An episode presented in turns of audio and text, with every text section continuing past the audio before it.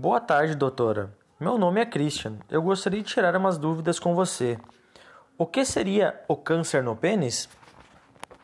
Boa tarde, Christian. Meu nome é Rosângela, sou urologista. Câncer no pênis, em alguns pode aparecer alguma ferida avermelhada que não cicatriza e também pode ter um corrimento com mau cheiro que sai pela uretra, sangramento, inchaço, nódulos no pênis e na glande pele do pênis mais espessa com alteração na cor.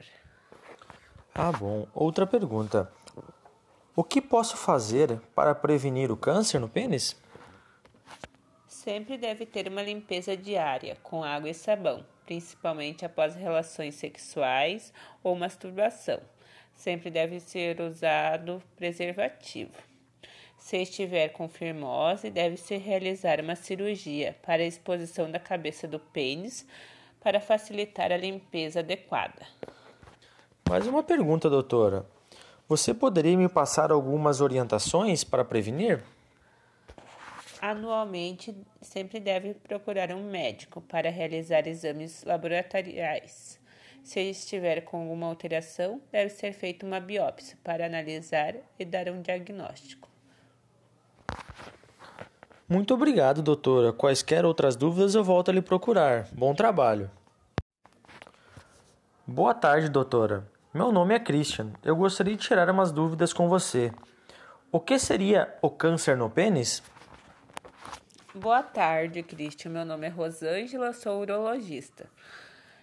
Câncer no pênis, em alguns pode aparecer alguma ferida avermelhada que não cicatriza e também pode ter um corrimento com mau cheiro que sai pela uretra, sangramento, inchaço, nódulos no pênis e na glande, pele do pênis mais espessa com alteração na cor. Ah, bom. Outra pergunta. O que posso fazer para prevenir o câncer no pênis? Sempre deve ter uma limpeza diária com água e sabão, principalmente após relações sexuais ou masturbação. Sempre deve ser usado preservativo. Se estiver com firmose, deve-se realizar uma cirurgia para a exposição da cabeça do pênis para facilitar a limpeza adequada. Mais uma pergunta, doutora. Você poderia me passar algumas orientações para prevenir? Anualmente, sempre deve procurar um médico para realizar exames laboratoriais. Se estiver com alguma alteração, deve ser feita uma biópsia para analisar e dar um diagnóstico.